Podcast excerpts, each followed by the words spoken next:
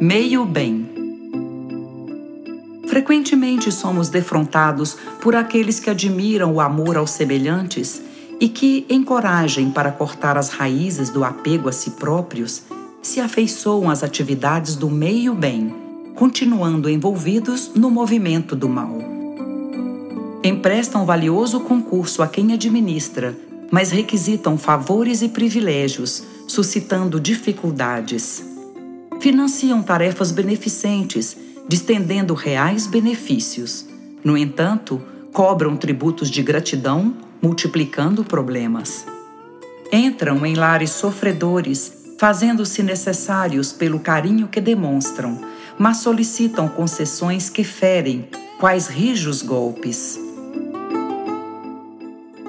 Oferecem cooperação preciosa em socorrendo as aflições alheias no entanto, exigem atenções especiais, criando constrangimentos. Alimentam necessitados e põem-lhes cargas nos ombros.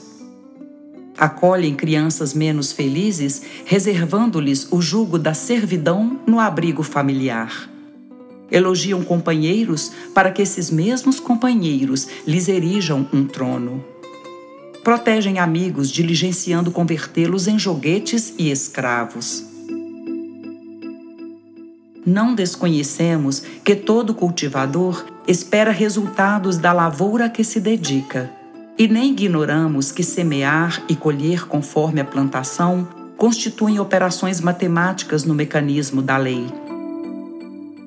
Examinamos aqui tão somente a estranha atitude daqueles que não negam a eficácia da abnegação entregando-se, porém, ao desvairado egoísmo de quem costuma distribuir cinco moedas no auxílio aos outros com a intenção de obter cinco mil.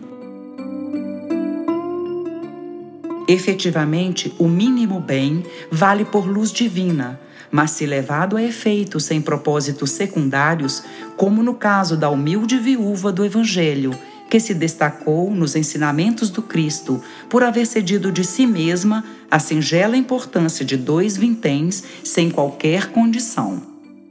Precatemo-nos desse modo contra o sistema do meio-bem, por onde o mal se insinua, envenenando a fonte das boas obras. Estrada construída pela metade patrocina acidentes.